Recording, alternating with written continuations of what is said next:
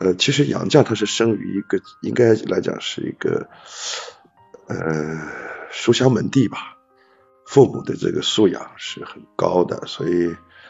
呃这对他的后世啊未来的呃这个成长的影响是巨大的。他这人身上有一个最好的特点，我个人看的啊，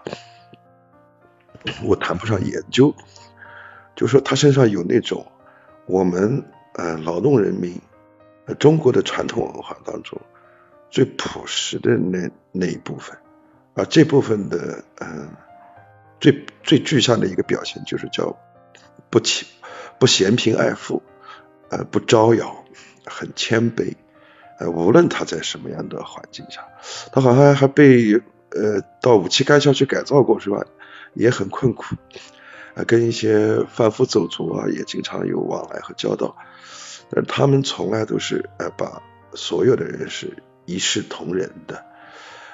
这个是非常的了不起的一种一种为人处事的态度和素养吧。嗯，文学上也好，其他方面呢他本身造诣就很高，水平也很高。他是一个翻译家，是吧？嗯。所以在那个年代，你包括包括那个。呃，邓稼先的夫人许西路也都是非常厉害的，因为在那个年代，他们结成夫妻的话，也都是同学啊什么的，都是高材生。我是不喜欢过度的挖掘一些所谓的呃女作家，但是杨绛这个人，他最大的特点就是，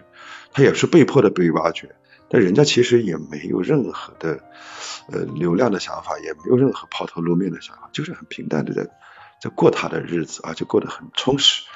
他最厉害的地方在于他的内心是很充实的，他的内心不以外部世界对他的褒褒奖和和贬低而影响，他就是过他自己很充实、很很纯粹，也很接地气啊。其实他就跟一个邻家老太太，嗯，他的底色是没有没有太大区别的，但是可能他在呃一些学术造诣上，他是远高于那些平常的那个。呃，农 这个呃，这个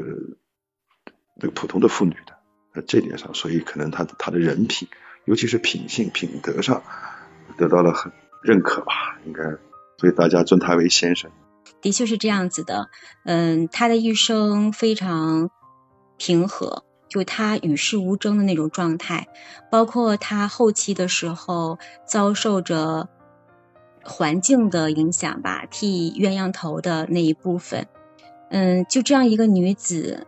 她都可以以非常淡然的心境去面对着当时的那种环境，啊，没有怨，没有恨，没有抱怨，然后非常平和的再去生活。你有没有发现，那个时代的文人，大部分的文人没有抱怨，好像是一个常态。你有没有发现？他们很坚韧啊，非常坚韧。反倒是我们这帮后人替他们在打抱不平。我有时候就在思考这个问题：难道这些人的智商比我们差吗？那个年代为什么他不抱怨？是真的因为是有什么东西指着脑袋吗？好像也不是。至少呢，这些人从大格局上，他对事情看的是通透的。那么没办法，他在这个过程当中，他就。也随波逐流了。您您现在提到就是他的爱人钱钟书嘛？从我个人的角度，我为什么我就是我读他的书，特别我们仨的那本书啊，我能从书当中说学到，就我们说每读一本书能学到什么，给我的影响，我更多的是影响的是家庭婚姻的经营。这是从杨绛先生身上能学到的更多的一些深层的东西，比如说，呃，什么事业呀、意志的坚定啊，然后能给世人传下来什什么呀？这些是我看不到的东西，我没有那么高的维度，所以从他的身上更多的是他从婚姻的经营和家的一种维持。他其实就就两句话，一个是过好日子，第二个呃做好学问，他就这两件事，他很简单。所以说呃。一百年也好，两百年也好，或者是再往前去翻啊，等等这些历史人物给我们留下来的这些文字啊，在我们现代人来读的时候，呃，像浪哥一样来多视角去来看待这个问题的时候，是一个很有趣的事。我们可以置身于自身自己自身的这种思维方式去看，然后还可以换另外一个角度去解读这个事情，就发现这个事情非常多元化的。然后你你还可以去到身边去看，其实你发现没有，身边那些长寿的老太太，哪怕是农村的，她身上都有杨绛这种特质，就守妇道，她很安静，她并不争，她做好自己，真的很厉害。这个你不要以为。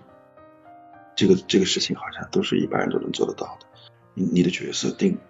你要就牢牢的把握。所以他们，我发现每一个长寿的和这种温婉的女性的背后，我奶奶是也是这种也是这种个性，活到九十岁，要不是摔了一跤，可能能活一百岁。因为我我我太婆婆她的我奶奶的妈妈就活了九十六岁，其实他们都是一生劳作，然后他跟所有的人从来没有那种。呃，太凸显自我的，个性，个性强不强？个性非常强。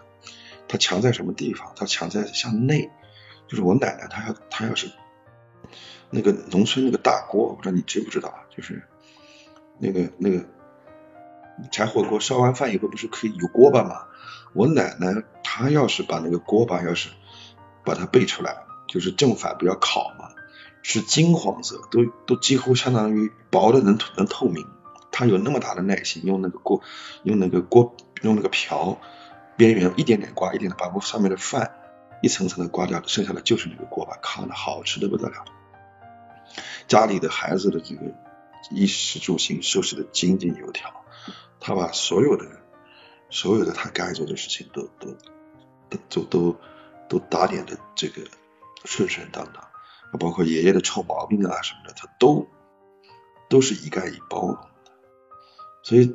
我身边就看到很多很多这样的老太太，嗯，这个我们都可以把他们称为先生，但是他并没有在事业上好像有多大的成就，但他就是平常在一种家庭的生活当中，把这个角色做得非常的到位，包括跟邻里之间、跟亲戚、跟兄弟姐妹之间，像奶奶这样的人都会是一个粘合剂，你不管。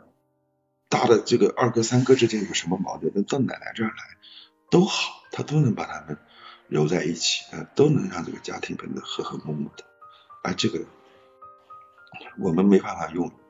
语言去太多的概括它，但是我我我身边就能看到这样。所以你你讲这个杨绛，嗯，我是挺有感触的。